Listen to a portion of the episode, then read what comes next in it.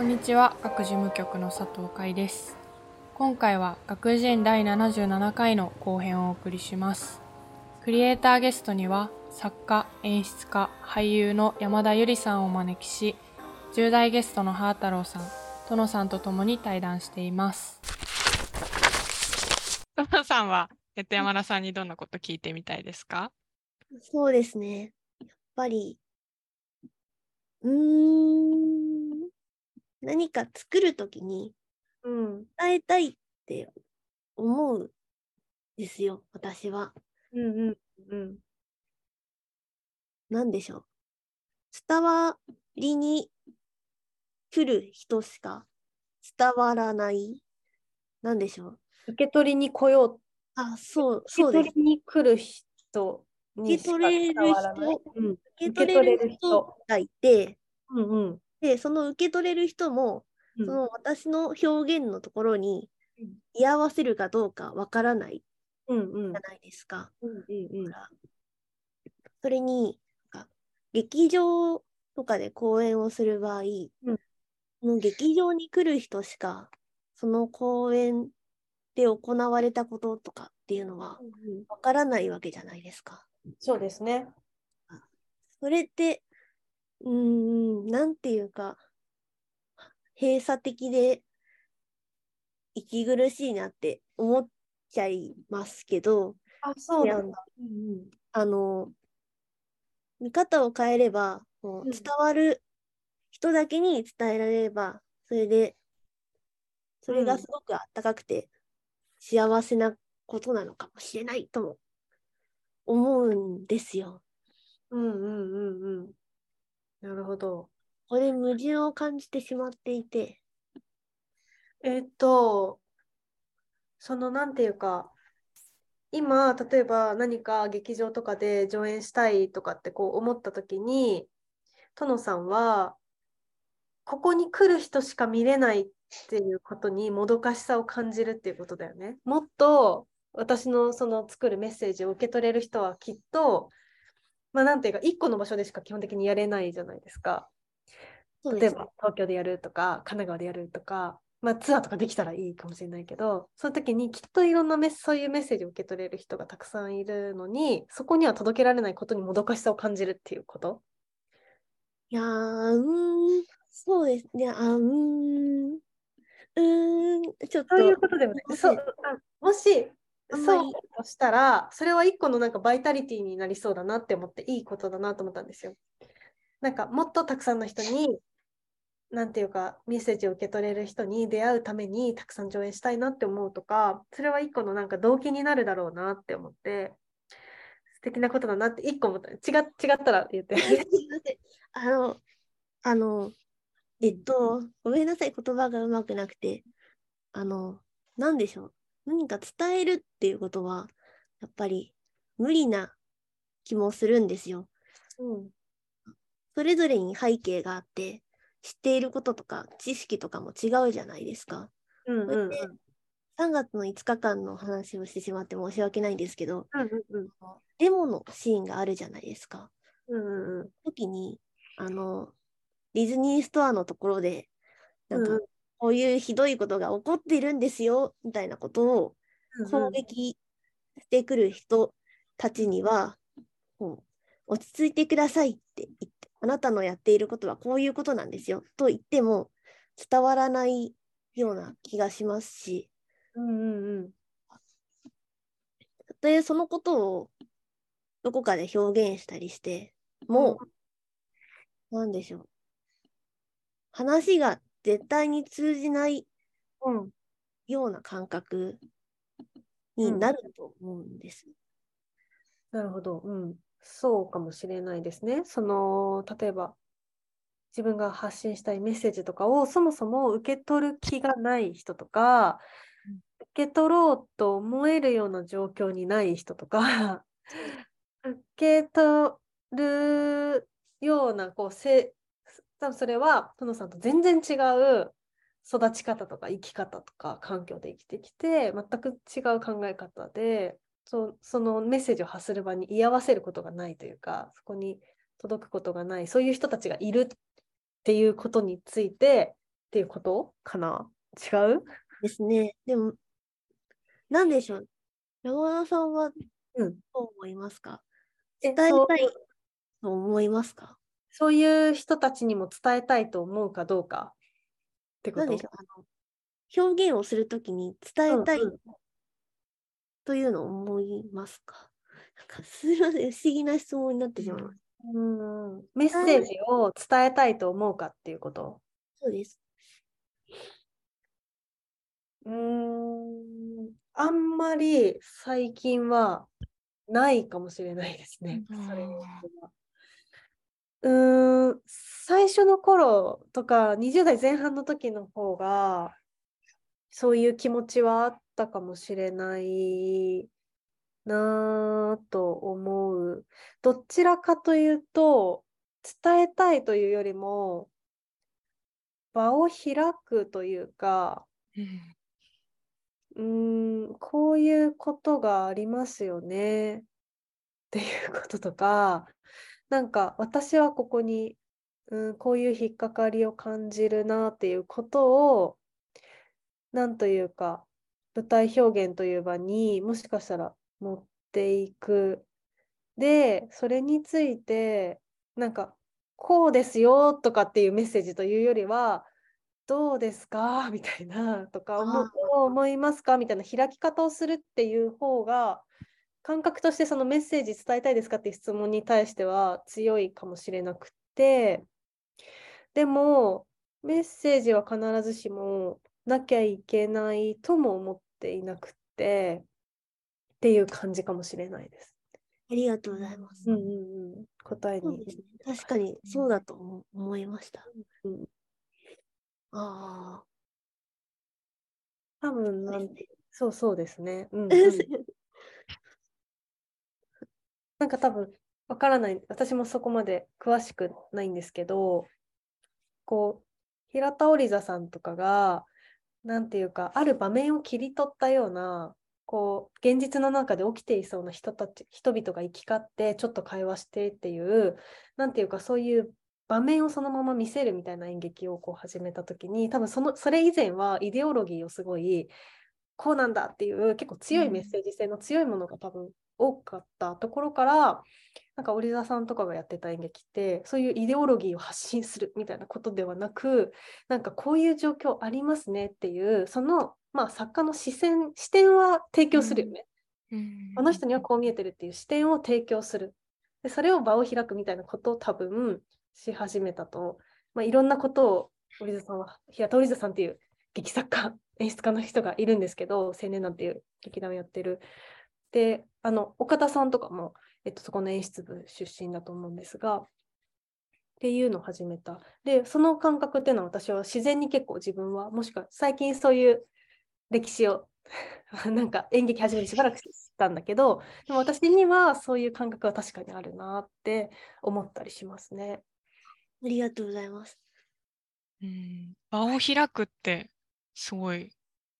うん面白いですね。ううん、で確かにその見に来ようと思った人しか劇場には来ないじゃないですかうん。でその良さがすごくあるんじゃないかなと思っててある種閉鎖的とも言われるけどそういう空間だから安全なある種の安全性が保たれているとも言える。例えば SNS とかだったら全世界に 誰が見るか本当にわからない場所に何か言葉を投げるっていうのとこれを見に来たっていう人たちがその言葉を受け取るのではその場所の安全性とかって全然違うと思っててなんかそういう意味で劇場はこう扉が閉じて見に来た人だけが客席にいるとかそれを目的に来た人たちだけで場を一緒に作るっていうことが一つの大事な要素なのかなって思ったりします。ありがとうございます。はい。ああ、でも、あれですね。なんか、もし劇場外でインターネットとかで何かをしようとする場合、うんそれってもう、すごい、言ったことと全然違う風に受け取って、うんうんみたいなこことが起こるわけじゃないですか。そう思いますこれはね。こういうことだ。これはこうだから悪いみたいな。うんうんうん。そういうことに対しては、どう対処していけばいいんでしょう？それは、えっと、今言ってたのは SNS で起きるそのなんていうか言い合いみたいなことに対してなのかその演劇を配信することについてどどっちだろとか、う、うん、演劇じゃなくても何かを表現する。あ、うんうん、え例えば YouTube とかもそうだしってこと？うんうんうん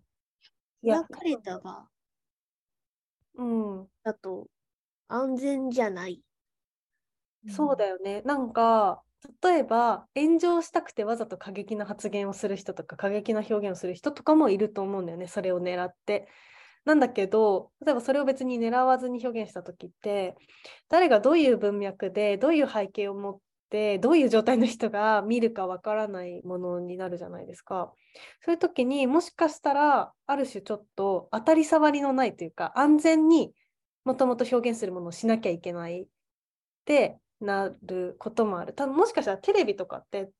つけたらみんな誰でも見れるじゃないですか。うん誰でもスイッチをしたらいつでも見れるから、まあドラマとかでやれる表現の幅ってきっとみんなが見て不快に思わないだとか、まあ必ずしもそういう作品だけではないけど、ある種のこう安全性を保ってないと発信できないものになる。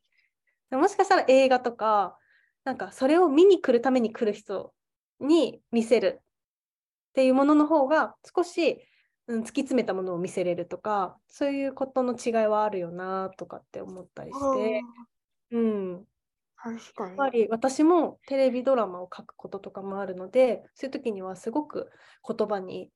えっと、より気をつけなきゃどういう人が見てるかわからない。いろんな人種類の人が見てるからちょっと気をつけなきゃいけない部分とかもいつもよりもさらに気をつける時とかもあるし。かねでもなんか SNS とかもでもちょっと前の方がやっぱ自由だったんじゃないかなって思う。もっと気軽にもしかしたらみんな Twitter とかあつぶやいてたけどある時からなんか社交版みたいになって まあなんかまずいことが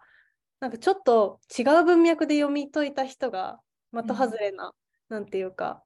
発言をとか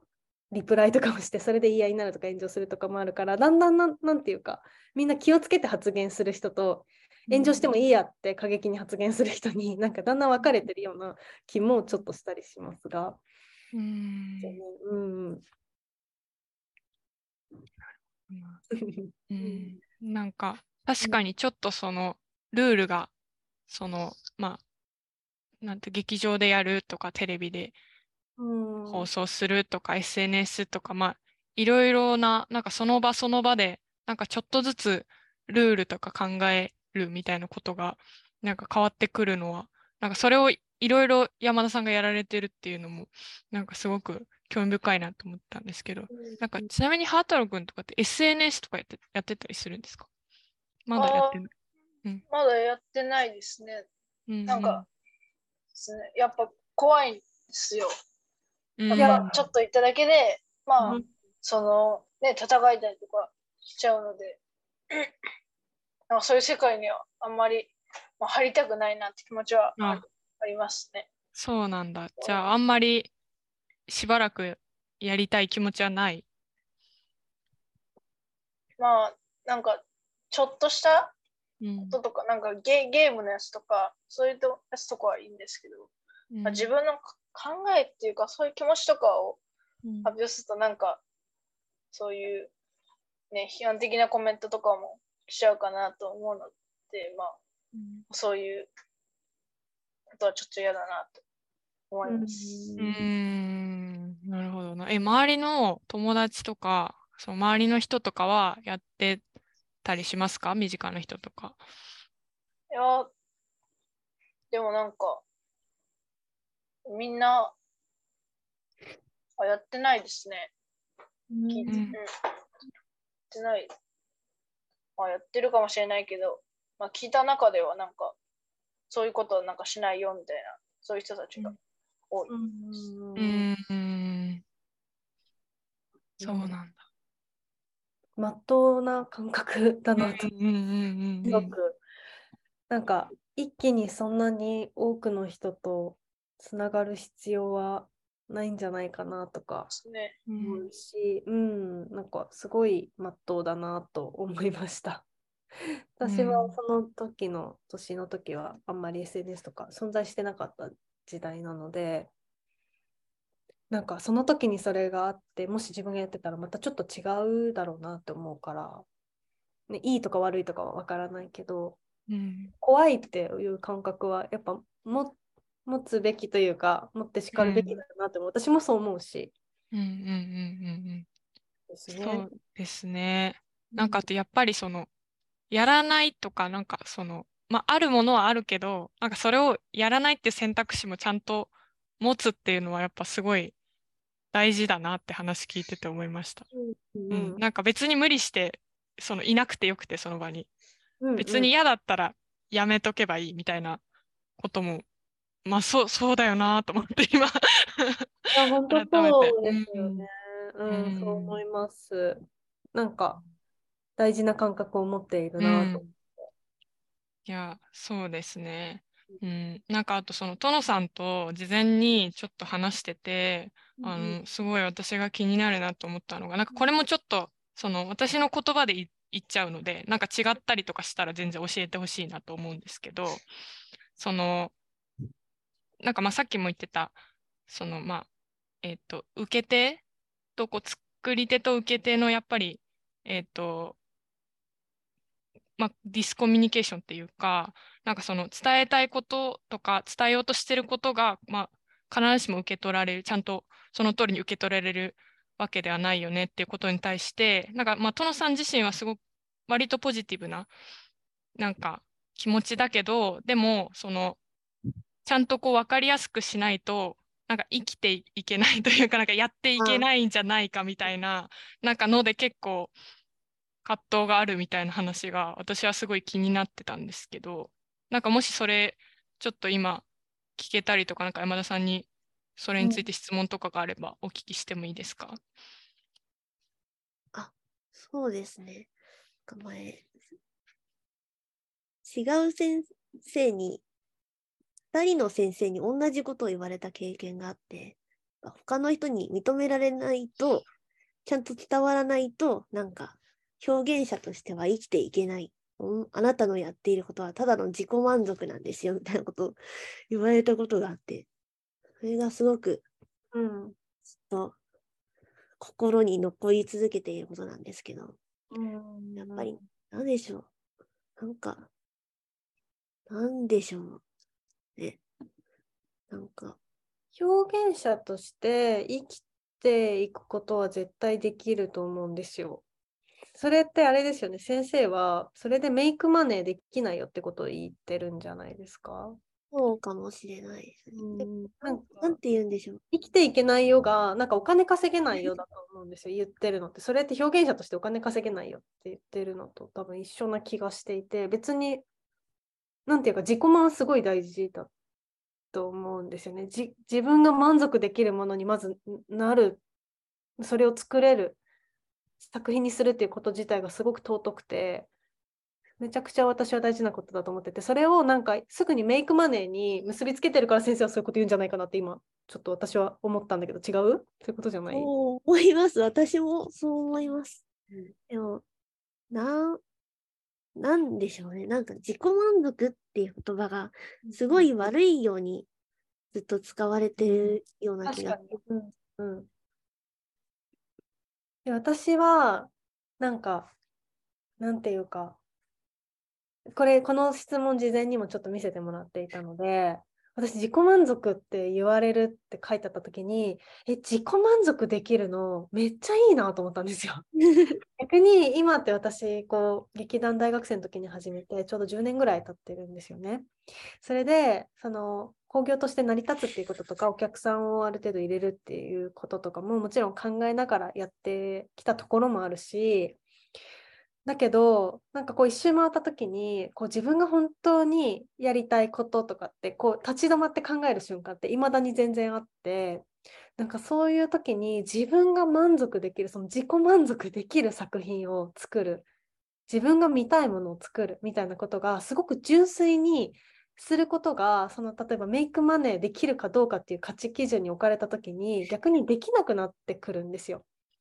そういうものを気にしすぎた時にどれくらいの人に受け入れられるかなとかもちろん大事なことなんだけどだから私はすごい自己満をなんか今まで確かにネガティブな言葉として私も聞いてきたけど自己満できるってすごい素晴らしいことだなって私の今の段階ではめちゃくちゃ思うんですよね。でそこを見失っちゃうと多分殿さんだから作れるものとかがどんどん薄れてっちゃうんだと思うんですよね。だからでそれが薄くなっちゃってったものってあんまり強くなかったりとか表現として何て言うかこれがお金になるからとかみんなに受け入れられるからっていう基準で作っていっちゃうともしかしたら当たり障りないものだったりとかもしかしたら誰でも思いつくものとかに逆になっていっちゃうところを自分が満足するっていう基準を持ってやれてたら私はすごい強いしその人にしか作れないものなんになるんだろうなって思うから私はすごいいいことって思いました。自己満。うん。うん。うん。でもすごい葛藤するのは分かるというかなんか私劇団始めた時が二十歳なんですけど大学3年生の時ででもそこまでに俳優としての仕事をしていたりとか子役をやっていたこともあってなんかこう学校の中でやってそれこそ自己満でやるよりはお客さんに入ってほしいとか外の小屋でやるとかだから結構大学時代から外の小屋借りてやってお客さん集めたりとかっていうことしてたんですよね。始めた時から私にはそういう価値基準が結構あったんですよ。自己満だけで終わってはいけないみたいなことを。うん、だからすごくそれってわかるし私もすごく意識して最初の頃とかずっと今まで活動してきているんだけれどでもそこで一周回ってきた時にあ自己が満足できてるっていうことめっちゃ大事だぞみたいな そう一周回って今思ってるんですよ。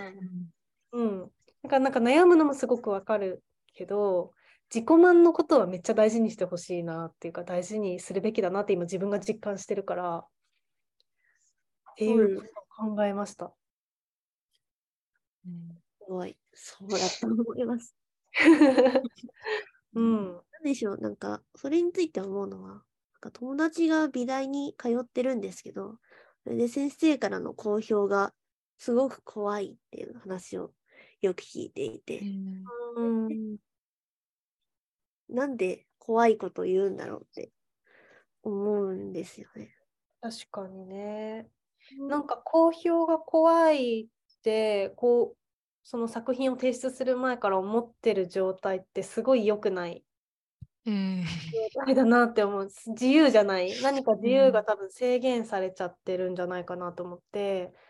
表現する上ではなんかあんまり精神状態として良くないだろうなって思う。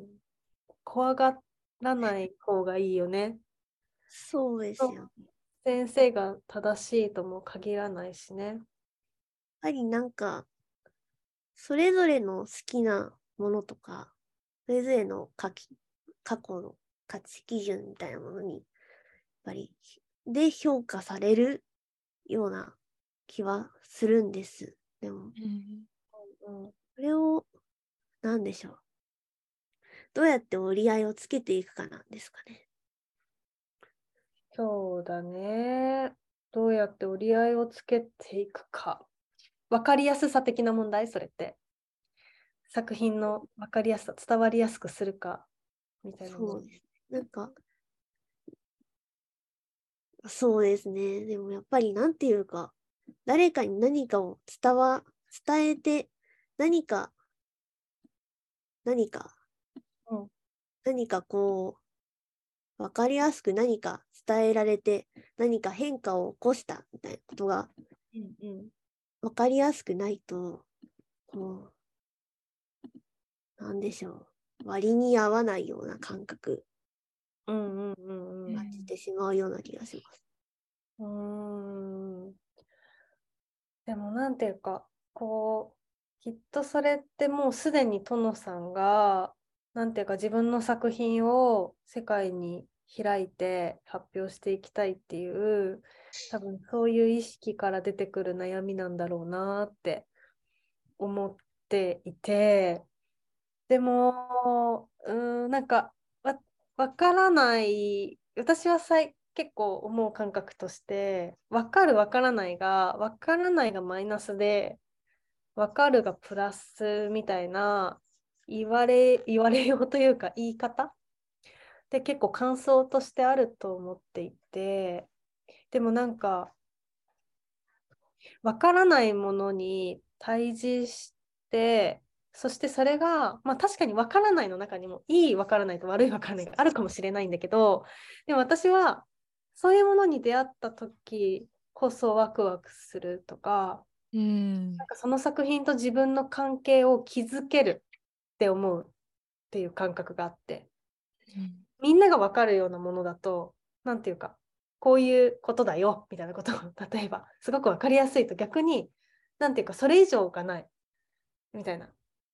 なんかそそれ以上の経験がないみたいな。ことが逆にあるような気がしまあそれはうん分かったっていう。分かると逆に私は分かっ OK 分かったってなっちゃうのかも。なんか分からなさってすごく曖昧な状態でこうあ分からないけどこういうことなのかなってこう考え私私が考えなきゃいけない状態になってる時ってすごいその作品との関係を築けてるってうん。思う。でそれがすごく固有の体験になる。で多分その分からなさを紐解く経験ってお客さんみんな違う経験してるんじゃないかなって思うその時にでそれって結構私は豊かだなと思っていてその塩梅ってすごく感覚的なものだし難しいんだけど私はいい孤独って呼んでる。いい孤独でいられる、そういう作品に出会えた時って客席で私一人とその舞台上で起きてることの固有の関係を結べてるっていうのかな。うん対話できるって逆に私は思うんですよね。で何か分かりやすいメッセージを求めに来る人もきっと今の時代多いとも思うんだけどそういう中でしか生まれない経験って私はすごくあると思っているのでなんていうか分かるようにしなきゃか、まあ、いやめちゃくちゃ分かるよそのね今も私も作りながらそれって悩むことだし。だけどなんか私はその豊かさにこれまで演劇をやりながらいろんなものを見ながら気づいてきたなーって最近は思ってます。うんうん。ありがとうございます。うん。なんかぜひ自分がいいって思うっていう感覚を分かる分からない誰かにとって分かる分からないの前に自分がこれがいいっていう根拠のないいいっていう判断基準を一回すごい大事にしてほしい。なんか何をそれをいい悪いって思うその感覚は多分トノさんにしかないものだからうんなんかそれを誰かに合わせようとした時にオリジナリティが逆になくなっていっちゃうんじゃないかなとか思ったりしました。そうですね。確かにそうですね。ありがとうございます。私も悩んでることだから、すうん。ごい鋭い質問っていうか、なんか答えるのすごい難しい質問ばっかりだなと思ってドキドキしてたんですけど、うん、ず ありがとうございます。うん。っと悩んでるかも、それは。涙出てきた。なんでじゃあ、うん、いやでもなんかトさんはすごくなんか私はすごい話聞いててすごい素敵だなって思うのがなんかやっぱりそのまあ作る作っていく中でそういうその細かいなんかこれどうなんだろうとかなんか違和感みたいなものをなんかちゃんと一個一個こう捕まえてそれをこうこういう場で聞こうっていうのがなんか本当に素敵だなと思って。ううん、なんか今回もそのまあ質問をね事前にこうどんなこと聞きたいですかっていう、まあ、ヒアリングの時間もあったんですけどなんかその時になんか質問にちょっとならないかもみたいな。なんか質問いろいろ考えてたけどなんかこれ質問なのかなみたいななんか感じですごい言ってて。なんかそれでまあえどんなこと考えてるのみたいな感じでいろいろ話してたんですけど、なんかそういうその質問にちゃんとこうできないとか言い言い切れないようなことがやっぱすごく大事でなんかそれをちゃんとなんていうの言葉にしようとしているところが本当になんかねいいし。すごいですようね。いやなんで考えてるのがすごいって思うし、なんか今私、今、殿さんと喋ってて、このことをすごいきっと真剣に考えてたんだなっていうことがすごい今伝わって、それで思ったんですけど、でも私も作品作るときにどれくらいの人がこう、ついてこれるとか、わかる、わからないみたいなバランスはどうしてもやっぱり考えるんですよね、もちろん。うんで、それをすごく真剣に考えて悩んだり、今、殿さんがしてるって、あの、お客さんのことをすごい考えてるってことなんだと思うんですよね。お客さんへの、ある意味、ある種の優しさでもあると思っていて、見に来る人への。で、その気持ちは多分、絶対持ってた方がいいものでもあると思う。見てる人、そこに座った人がどう受け取るかについて考えるっていうことは、私は、私もすごく考えるタイプで、なんていうか、自己満っていうのが、その、は私はいいことだと思うけど、逆に、うーん、なんていうか、そこに座、見に来て座るお客さんのことを考える。その人のことも考えるっていうのは、それは、なんていうか、すり寄るみたいなことではなくて、それを見に来たお客さんのことも考えてるっていうことは、なんかその人たちに分かりやすくしたいっていうことではなくて、どういうふうに見るかなって、この人たち、座った人たちがどういうふうに見てくれるのかなって想像し続けることはすごく大事で、だってお客さんがいないと成立しないメディアだから、そこにお客さんが座ってくれないと。そういう意味でお客さんがどういう、どういう状態で、どういう気持ちで、どういうふうにこの作品と対峙して座ってるだろうなっていうことは絶対に考え続けなきゃいけないことだから、それはめちゃくちゃ大事だなって今話してて思いました。うん あんまりまだ自分の中で整理できてうんうん、そう全然。うんでもない。そうです。本当10年経っても全然考えてるからずっと考えることだと思う。いやなんかでもこういうことって結構、うんうんうん。まあなんか演劇に限らずいろんな作る人が直面していることなんじゃないかなと思って。なんかそのわからないまあその作り手としてわからないみたいな話とその受け手としてそのわからない。例えば前回の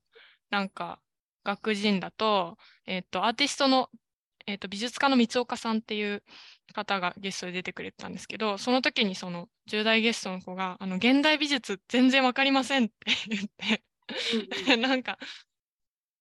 なんかどうしたらわかりますかみたいな話とかもしててなんかそれもすごくいいなって思ったんですけどうん。なんかそうですね。なんかそういうことをなんか殿さんが考えてここで言ってくれるっていうのもすごいいいなと思ったしそこにこう山田さんが答えてくれるっていうなんかその会話がちゃんとこう発信されているというか そういうことそのものにすごい意味をやっぱ感じますね。うん、よかったです。ありがとうございます。ありがとうございます。こちらこそ。うんここで学人ミニコーナーのお時間です。今回はクリエイターゲストの山田さんにこんな質問をしてみました。10代の頃に起きた印象深い失敗体験は？これがね、私なんか多分、今思い出せる大きい失敗体験っていうのが、ないことが失敗っていうか、なんか失敗とかってやっぱ若い時になんぼしといた方がいいなって思うんですよ。大人になるとなかなか失敗できなくなるじゃないですか。だからなんか失敗してもいいからやっとくとか、なんか飛び込んでみるとかってすごい10代の時大事だったなと思うし、これといって失敗を思い出せないことが失敗ってすごい思ったんですけど。あー なるほど。本当にしてた方がいいなっていう。まあ、とはいえ、それだとちょっと、あの、あまりにも短いと思うので、なんか小学校の時とかに、なんか班に分かれて発表の準備するみたいなうん。時があったと思うんですよ。なんか総合の時間とかで。うん。うん。その時に私すごい楽しくて、なんか、私こう、こうしたらいいと思うみたいなアイディアいっぱい出して、発表の準備で。で、すごい、みんなもそれで楽しんでると思ってたんですよ。うん。だからある発表の直前になって、同じ班だった女の子に、なんかそれはゆりちゃんがやりたいことでしょみたいな。私は本当は嫌だったみたいなことを言われたことがあって、それを小学校の思い出で結構一番に思い出すんですよ。なんか。で私はなんか自分がいいと思って、みんなもいいと思ってやってたことが、誰かを傷つけたりとか、嫌な思いさせてたことがあるんだってことにすごい衝撃を受けて、うん。本当に申し訳ないと思って、すごい後悔したんですよ。なんか純粋に。うん。なんかそれからなんか、でもそういう経験ってすっごいちっちゃい話ですけど、なんか、あれみんな、私は楽しいけどみんなが楽しいとは限らないなとか、うん。なんかそういうことを立ち止まって考えたり気にしたりする きっかけにはなってるかもしれなくて、うん。なんか結構私の小学校多分4年生とかの思い出だと思う。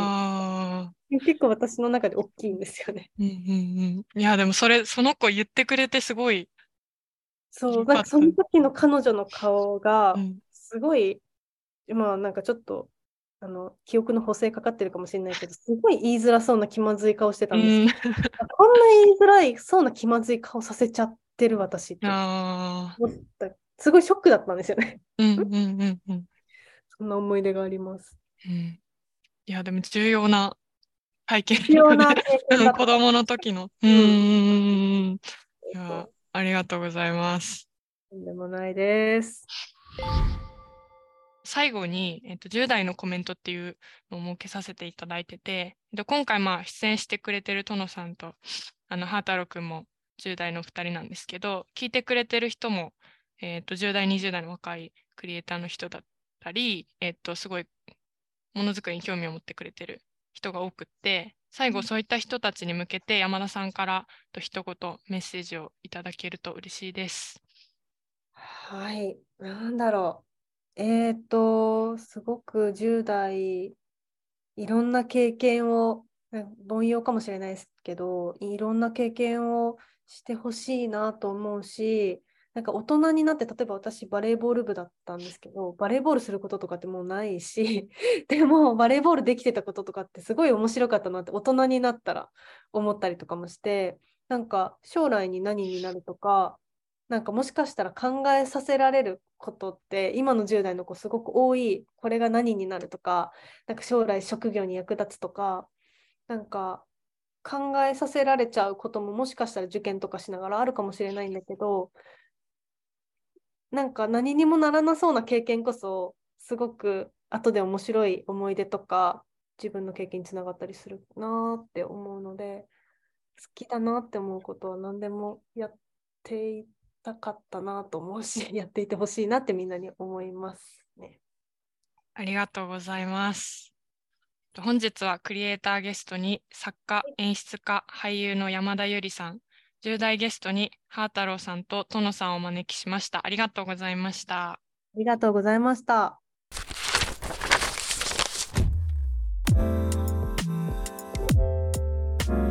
今回も前編に引き続き、クリエイターゲストには作家、演出家、俳優の山田ゆりさんをお招きし、10代ゲストのハー太郎さん、殿さんと共に対談していきました。表現は他の誰かのためでなければいけないのか、自己満足ではいけないのか、表現者として生きていくとはどういうことなのか、そんな切実な質問を通して対話が深まっていった今回。まず自分が満足するという基準を持つこと。誰かにとってわかる、わからないではなくて、自分の感覚を大事にしてほしい。という山田さんの言葉に背中を押されるような感覚がありました。自己満足をまず大切にすることは、結果的に他の人に対して誠実でいることでもあるのかもしれません。今回は演劇を通して表現することそのものの意味や原点のような部分に触れられたような対談でした。山田さんが講師を務め、ハー太郎さんと殿さんが参加する新しい演劇の作り方授業の様子は各ウェブサイトにて随時レポートを掲載していきますので、ぜひチェックしてみてください。